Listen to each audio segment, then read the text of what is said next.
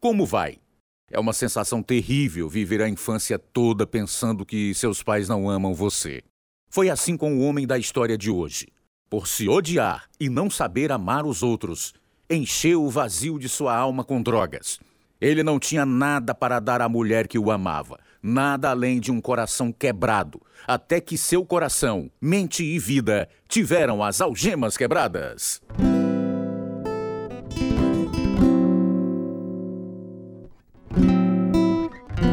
Fazendo brilhar a luz do mundo na escuridão. Este é o programa Algemas Quebradas. Histórias verdadeiras de pessoas reais, dramatizadas e produzidas em inglês pela missão Pacific Garden em Chicago. As necessidades dos moradores de ruas são muitas: um lugar seguro para dormir à noite, alimentos nutritivos, banhos e roupas limpas. Mais do que tudo, eles precisam de conselhos sobre como mudar suas vidas a Missão Pacific Garden fornece tudo isso de graça. Todos os dias, centenas de homens, mulheres e crianças ouvem as boas novas que levam a uma nova vida. Agora, transmitindo para todo o mundo, aqui está o programa número 2704, versão brasileira 71, da série Algemas Quebradas. O programa que faz você olhar para si mesmo e pensar. Eu não te disse anos atrás que eu nunca queria ter filho? Sim, eu falei alguma coisa diferente? Não. Então, o que fez você pensar que eu ficaria feliz em saber que você está grávida? Não sei, eu, eu sou estúpida, eu acho. Existe uma clínica em Cleveland que acabaria com todos os nossos problemas. Nós poderíamos simplesmente nos livrar disso. Eu quero meu bebê, Greg. Então você não me quer. Na primeira parte, ouvimos como o casal nessa história se casou jovem, em uma tentativa desesperada de amor, não querendo compartilhar sua esposa com ninguém, nem mesmo com seu próprio filho. O homem nesta história exigiu que ela fizesse um aborto. Nesta conclusão de seu testemunho, Greg Malenik descreverá a consequência de sua decisão, uma que mudaria sua vida para sempre. Conheça a verdadeira história deles agora em Algemas Quebradas. Sugerimos que este episódio não é apropriado para menores devido ao assunto contido neste programa. De três irmãos, eu era o filho do meio, sendo o único filho homem. Meu pai não era nada espiritual, mas ele nos levou a uma igreja porque meu avô insistia.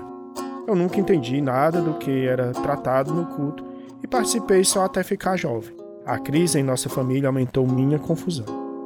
Quero que vocês me ajudem, ok? Tudo bem, pai. Esse é um segredo entre nós. Não conte nada à sua mãe ou mais ninguém, entendeu? Instalei um telefone escondido aqui no porão e quero que você seja um agente secreto para mim. Não deixe sua mãe descobrir esse telefone, ok?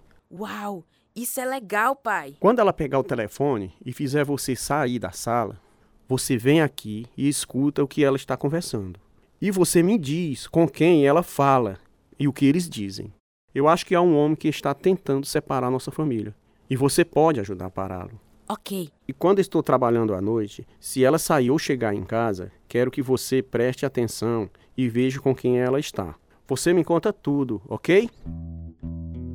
Várias noites observamos mamãe saindo de casa e ficamos sozinhos enquanto ela passava várias horas fora com alguém. Um dia, enquanto papai estava tentando dormir, mamãe decidiu usar o aspirador de pó.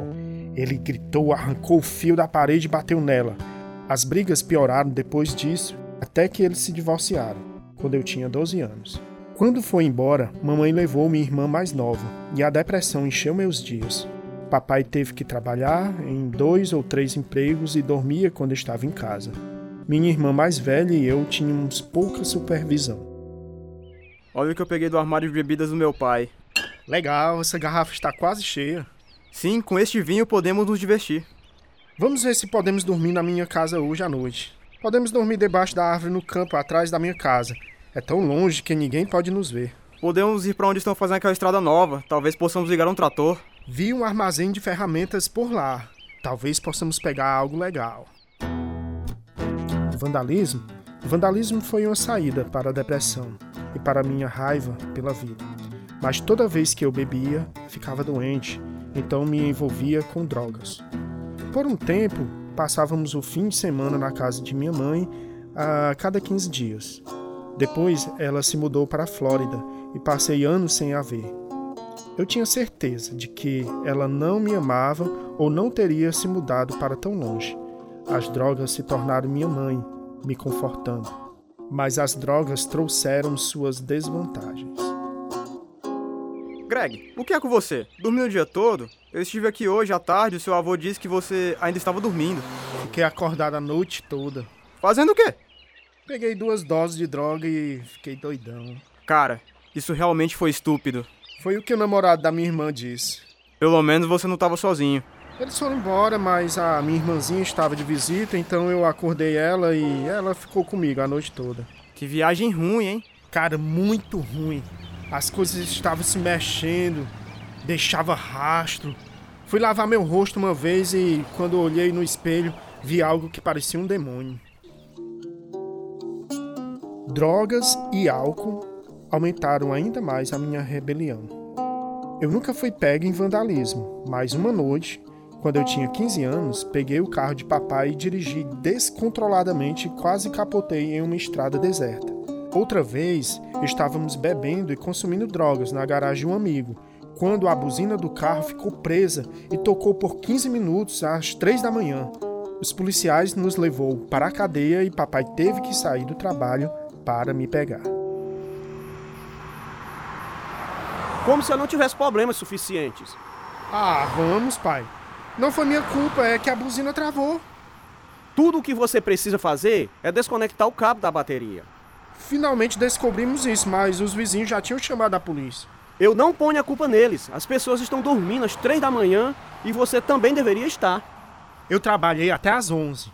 Então você deveria voltar para casa. Eu quero que você se endireite. Não quero mais receber ligações da polícia. Sim, terei mais cuidado na próxima vez. Você vai ficar longe desses caras. É isso. Eles influenciam muito você. Quero você em casa à meia-noite, todas as noites. Eu quero que você ajude mais em casa. Isso manterá você longe de problemas. Eu conheci Diana no ônibus da escola. Ela era dois anos mais velha, mais fácil de provocar porque era tímida. O pai dela dirigia um caminhão e passava a semana toda fora, e a mãe trabalhava à noite. Então sua casa se tornou um centro de drogas, festas e reparos de automóveis. Diana não usou drogas, mas ela tolerou minha vida de festas. Estávamos namorando firme quando ela se formou. Por que seu pai não gosta de mim, hein? Não acho que ele goste de ninguém, Diana. Eu sei que ele não gosta de mim. Ah, Greg. Ele está sempre pegando no meu pé sobre alguma coisa. Corte a grama! Limpe seu quarto! Diana, por que, que você gosta de mim? Eu estou tão feio que nem vejo como alguém poderia gostar de mim. E por que você gosta de mim? Eu sou tão gorda. É, mas meus pais nunca me amaram. Você é a primeira pessoa que realmente se importa comigo. Ah, eu acho que o amor é a coisa mais importante na vida. Aos 17 anos, me interessei pelo budismo e levei Diana para um seminário sobre meditação. Durante um ano, pratiquei meditação e parei de usar drogas. Depois fumei um baseado com um amigo e meu vício voltou com força total. Fiquei tão bêbado, tão bêbado na minha formatura que apaguei por três dias. Algumas semanas depois, Diana e eu decidimos nos casar e fomos pedir a permissão do meu pai. Você não pode se casar. Você não tem um emprego bom e estável. Trabalho desde os 15 anos. Lavando louça numa lanchonete? Agora sou cozinheiro. Você foi aceito no Instituto Culinário, Greg. Se casar, você estará jogando fora sua carreira. Espere um pouco. Diana e eu nos amamos e queremos casar agora. Você não dá conta nem de cortar a grama quando eu mando. Como você espera administrar uma casa? Nós vamos resolver isso, pai. Eu posso conseguir um bom emprego em algum lugar e Diana também. Você vai ver. Ela não é o tipo certo de garota para você, Greg. Ela é. Você vai ver. Tudo vai dar certo. Eu não quero ouvir mais nada sobre isso. Você não vai se casar, ponto final. Fomos para a Pensilvânia e nos casamos lá. Nada mudou depois do nosso casamento. As drogas eram o mais importante de tudo. Nos primeiros quatro meses em que moramos na Flórida, trabalhei para o meu padrasto na construção civil. Mas depois de comprar as drogas, mal tínhamos dinheiro suficiente para comer. Então voltamos para Cleveland e moramos com a família da Diana por um tempo. Tornei-me soldador enquanto Diana trabalhava como garçonete. Então, um amigo nosso lhe ofereceu um emprego em um banco. Nunca ficamos bem financeiramente porque gastei muito com drogas. Quem era no telefone? Meu cunhado, que mora lá na Flórida. Ele conseguiu um pouco da branquinha e quer mandar um pouco para mim. Então, eu eu preciso mandar 500 dólares imediatamente para ele. Greg, nós não podemos gastar tanto dinheiro com drogas. Oxe, vou dividir e vender. Vamos até ter lucro. E se a polícia encontrar no correio? Eles vão nos prender e a sua irmã também, viu? Ah, não se preocupe. Não vai acontecer nada. As pessoas enviam tantas coisas pelo correio o tempo todo. Eu não gosto disso, Greg. Eu não quero me envolver. Depois que a cocaína chegou, não saí de casa até tudo ter acabado. Três dias depois. Diana tentou me fazer parar de usar, mas eu não consegui. No entanto, consegui me formar num curso de culinária e consegui um emprego como gerente de um restaurante, mas com um salário melhor, pude comprar drogas mais caras. Enquanto isso, nossos melhores amigos começaram a mudar. Você está gostando do seu novo emprego? Está indo tudo bem, Carlos. Consigo comprar o bagulho que eu quero. Samantha e eu paramos de cheirar quando o bebê nasceu. E eu estou feliz. É por isso que eu nunca quero ter filho. Eles estragam a vida da gente e acabam com o casamento. Você quer uma família, Diana? Quando eu era adolescente, os médicos me disseram que eu nunca poderia ter filhos. Além disso, eu tive que ajudar a criar meu irmãozinho, minha irmã. Eu acho que não estou pronta para filhos. Agora que somos pais, estamos indo à igreja. Vamos com a gente nesse domingo? De jeito nenhum. Um dos meus funcionários tentou falar comigo sobre religião outro dia. Que idiota. E o que ele disse? Algo sobre ter um relacionamento pessoal com Jesus, olha. E algumas coisas sobre sua morte e nosso pecado. Eu não sei, não fazia sentido para mim. Diana, você quer ir com a gente? O que você acha, Greg? Oxe, Pode ir se quiser, mas eu não. Eu não vou. Vamos para a igreja, Greg. Já tive lá várias vezes, é legal. Você sabe que eu não acredito nessas coisas religiosas. Quem precisa dessa mentira falsa? Essa igreja é diferente da igreja que você cresceu. As pessoas são amigáveis e você consegue entender o sermão. Não, eu não quero ir. Por favor, querido, experimente apenas uma vez. Ok, ok. Só irei com você desta vez. Fique certo. Mas não espere mais que eu vá. Era totalmente fora do normal para mim sentar nos bancos de uma igreja. Mas lá estava eu me sentindo preso. O pregador parecia saber tudo sobre mim. Quando saímos, eu estava convencido de que Diana havia contado todas as coisas terríveis que eu havia feito. Você gostou do culto, Greg? Por que você contou a esse homem tudo o que eu fiz? Eu? Eu não contei. Juro que não disse nada a ele. Então como era que ele sabia tudo sobre mim? Ah, eu não sei. Você é doida. Você nunca mais peça para eu voltar lá. E você nunca mais vai voltar também. Olha, não sei por que Diana ficou comigo tanto tempo.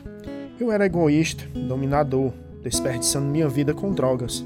Então, dez anos depois de nosso casamento, ela chegou em casa do trabalho uma noite preparou meu jantar favorito e me disse que estava grávida. Fiquei furioso. Insisti que ela fizesse um aborto. Enquanto esperávamos na clínica, as lágrimas dela não amoleceram meu coração duro. Eu estava com tanta inveja do amor dela que não deixaria ninguém, nem mesmo o nosso bebê, ficar entre nós. Quando tudo acabou, eu esqueci o aborto, mas Diana foi atormentada. Ela chorava frequentemente, até no trabalho. Ela contou ao nosso amigo que ele colocou o nosso nome na lista de oração da igreja dele. Nosso casamento foi piorando quando minha esposa se afastou de mim, desprezando minhas tentativas de carícia. No início de dezembro, fui caçar veados com parentes na Pensilvânia. Como eu não estava por perto para dizer não, Diana foi à igreja com nossos amigos Carlos e Samantha. Meu tio me convidou para ir à igreja naquele domingo de manhã, mas fiz as malas e fui para casa. Enquanto dirigia, fui pulando de um programa de rádio para outra, procurando algo interessante. Finalmente parei numa rádio evangélica. Não há ninguém que faça o bem, não há nenhum sequer. E ao olhar em volta, você sabe que é verdade. Assassinatos, desonestidade, infidelidade, roubo. A maldade é galopante neste mundo. Até nossos pensamentos são maus. No capítulo 55 de Isaías, versículo 8, Deus diz: Porque os meus pensamentos não são os seus pensamentos, nem os seus caminhos, os meus caminhos, diz o Senhor. No capítulo 53 diz: Todos nós, tal qual ovelhas, nos desviamos, cada um de nós se voltou para o seu próprio caminho, e o Senhor fez cair sobre ele a iniquidade de todos nós. Sim, meu amigo, Deus colocou nossas iniquidades, nossos pecados em Jesus Cristo na cruz. Pois Deus enviou seu Filho ao mundo, não para condenar o mundo, mas para que este fosse salvo por meio dele. João 3 e 17. Enquanto eu escutava, pensei nas coisas terríveis que fiz na vida. E me perguntei se Jesus realmente havia morrido por alguém tão terrível quanto eu. Até o amor de Diana esfriou. Como Deus poderia me amar? Você chegou em casa cedo. Achava que você só vinha hoje à noite. Todo mundo estava indo à igreja, então eu, eu vim embora.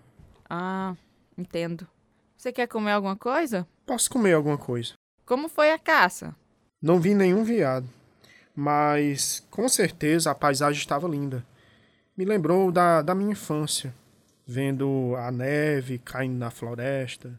Ah, fico feliz que você tenha se divertido com a sua família. Eu me perguntava o que havia acontecido com Diana. Ela estava diferente, gentil e carinhosa. Eu não sabia que ela havia entregado a sua vida a Jesus Cristo naquela manhã, que ela e o pregador estavam orando por mim enquanto eu voltava para casa.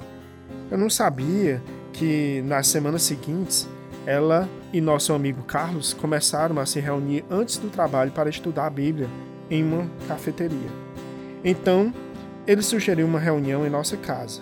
Sabendo que eu explodiria, ela não me disse antes. Então fiquei surpreso quando alguém bateu à nossa porta uma manhã enquanto eu fazia a barba. Vou ver quem é. Quem será que é? São seis da manhã. Eu não sei. Talvez seja o Carlos. Bem, o que o Carlos ia querer a essa hora da manhã? Bom dia, Diana. Pronta para abrir a palavra? Fiquei furioso. Que ousadia ele tinha entrando em minha casa com uma Bíblia, mas por alguma razão eu não disse nada a ele. Calmamente me preparei para o trabalho e tomei meu café da manhã, ouvindo enquanto eles conversavam. Vamos relembrar as coisas básicas novamente, Diana. A Bíblia diz que Deus nos ama e tem um plano maravilhoso para nossas vidas. Qual versículo você lembra que melhor revela seu amor? Porque Deus amou o mundo de tal maneira que deu seu Filho unigênito, para que todo aquele que nele crê não pereça, mas tenha a vida eterna. Isso mesmo. João 3,16. Jesus morreu para salvar pecadores. E a Bíblia diz: todos pecaram e carecem da glória de Deus. O que você disse? Ah, Greg, estamos apenas falando sobre como somos todos pecadores à vista de um Deus santo. Onde diz isso? Bem aqui na Bíblia, Romanos capítulo 3, versículo 23. Aqui, leia você mesmo. Ah, isso é loucura.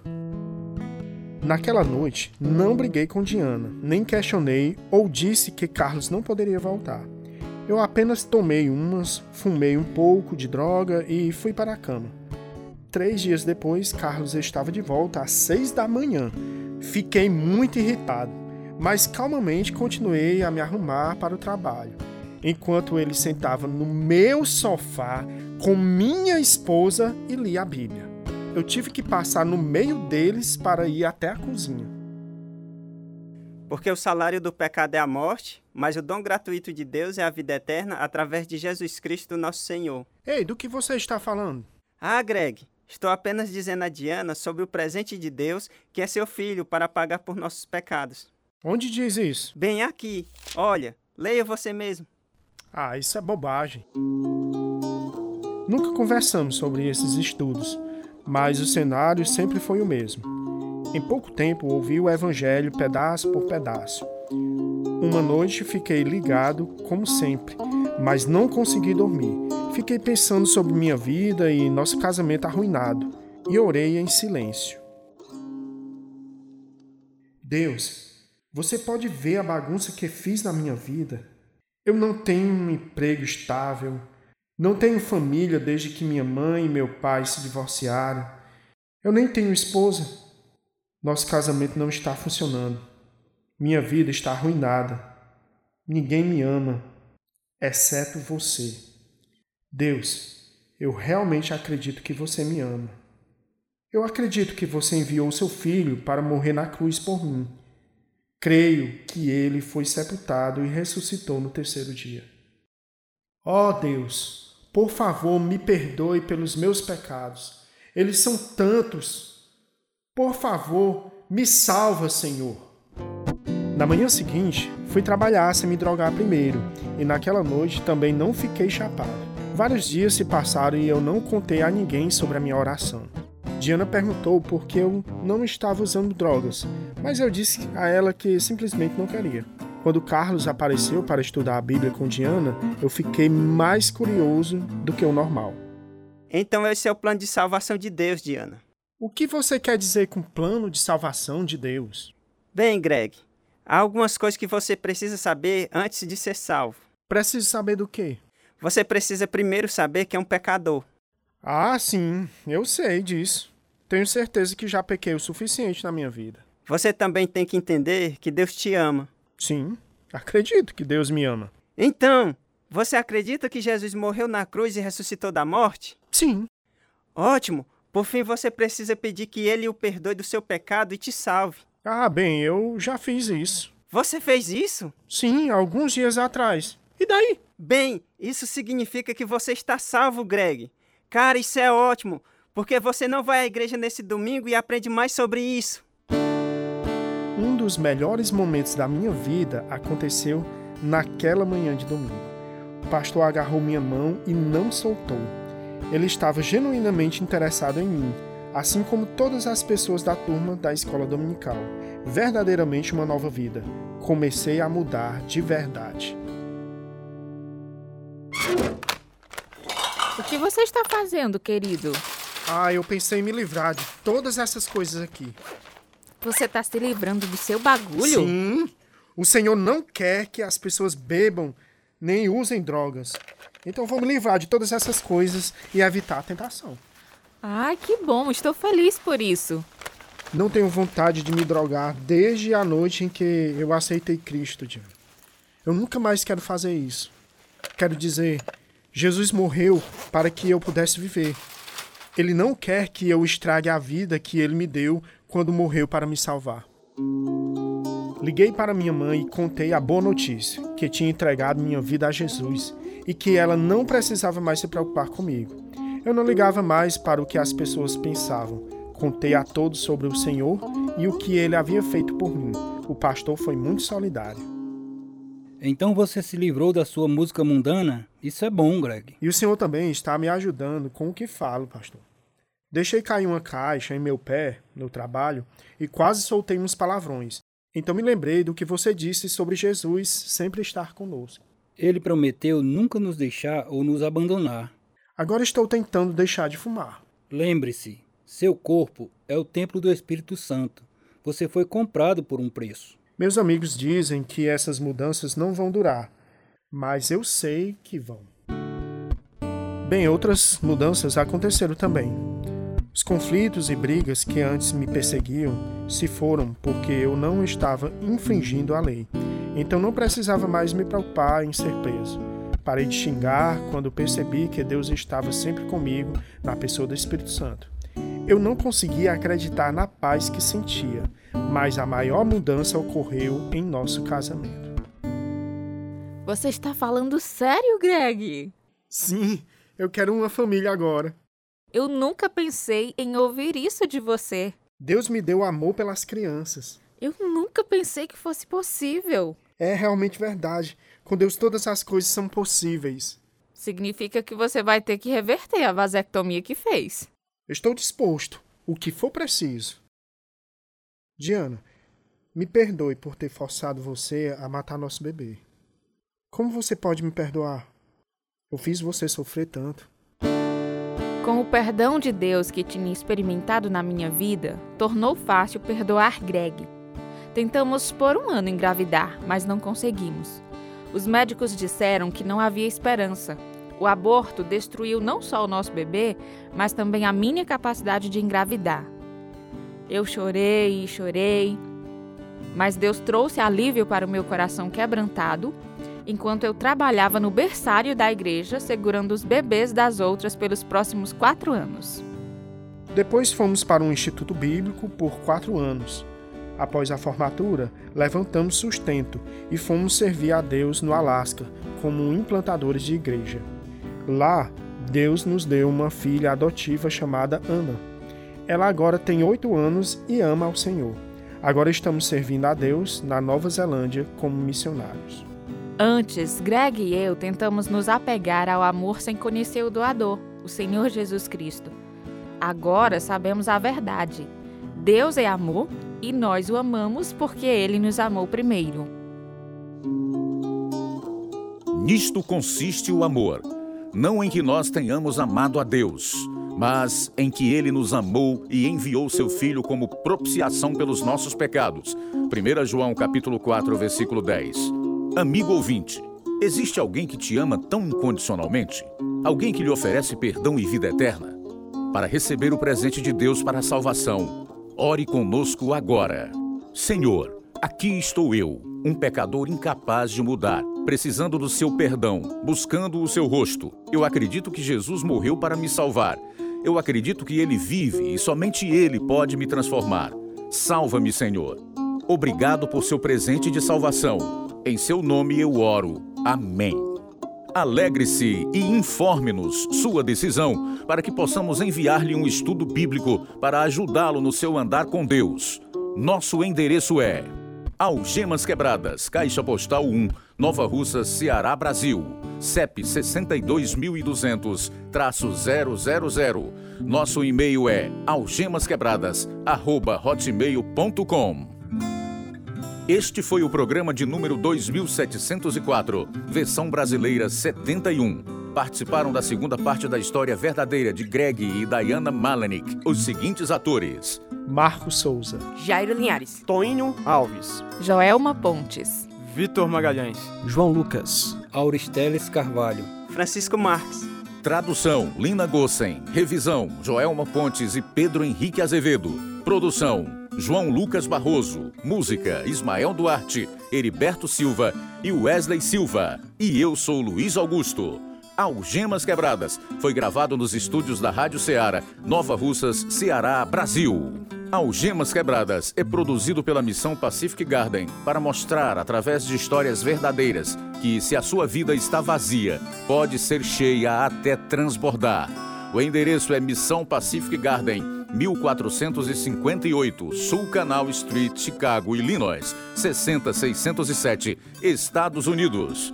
O nosso endereço no Brasil: Algemas Quebradas, Caixa Postal 1, CEP 62200-000, Nova Russas, Ceará. O nosso e-mail: algemasquebradas@hotmail.com ou visite nosso site algemasquebradas.com.br.